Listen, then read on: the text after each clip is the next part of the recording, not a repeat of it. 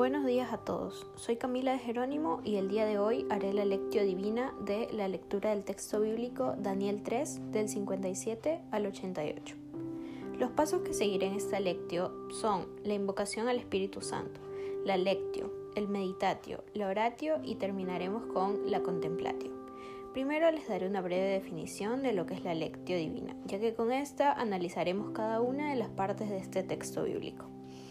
Lectio Divina es una metodología de reflexión y oración de un texto bíblico, utilizado por los católicos desde los primeros años del cristianismo.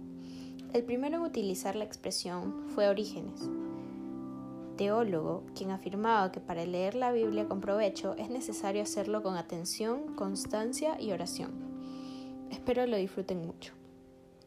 Para empezar con esta lectio, nos ponemos en la presencia de Dios, en el nombre del Padre, del Hijo, del Espíritu Santo. Amén. Lectura del texto bíblico Daniel 3 del 57 al 88. En el capítulo 3 del libro de Daniel se encuentra una oración, en forma de letanía, un verdadero cántico de las criaturas.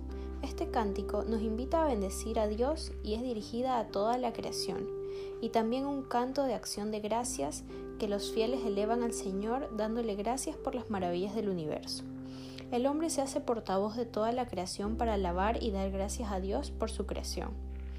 Constantemente han resonado los tres verbos de la glorificación divina, como en una letanía, bendecid, alabad, exaltad al Señor. Esa es el alma auténtica de la oración y del canto, celebrar al Señor sin cesar. Nosotros los seres humanos tenemos que unirnos a este concierto de alabanza con nuestra voz alegre y confiada, acompañada por una vida coherente y fiel. En la meditatio nos invita a reflexionar las acciones de los discípulos de Cristo.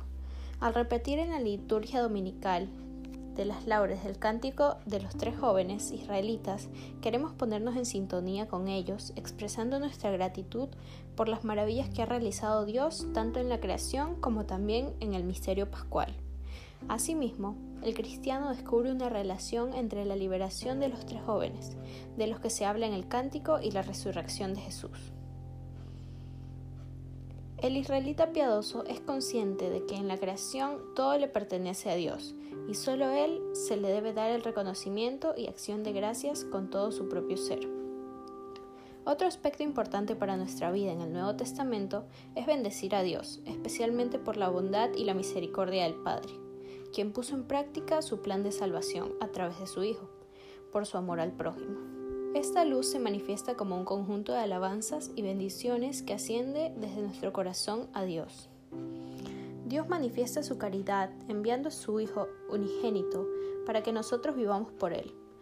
En eso está su amor por nosotros. Él nos amó y envió a su Hijo. Padre omnipotente y eterno, toda la iglesia te alaba y te bendice junto con todas las criaturas del universo, no solo por tu bondad y misericordia infinita, que has derramado por todas partes a manos llenas, sino especialmente por la resurrección de tu Hijo Jesús Señor, haz que también nosotros permanezcamos fieles a nuestra vida cristiana. No permitas que sucumbamos nunca al fuego de la tentación y el sufrimiento, a fin de que podamos cantar tu amor misericordioso junto con todas tus criaturas. El desarrollo industrial hace una fuerte reactivación socioeconómica y mejora en la calidad de vida de la población, pero por otro lado, puede provocar importantes modificaciones que ocasionan el desequilibrio de ecosistemas, diversas formas de contaminación y otros problemas tanto ambientales como sociales.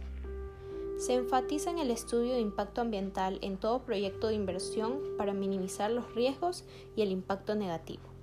Se ejemplifica a través de los estudios cómo impacta el ambiente la contaminación procedente de las industrias.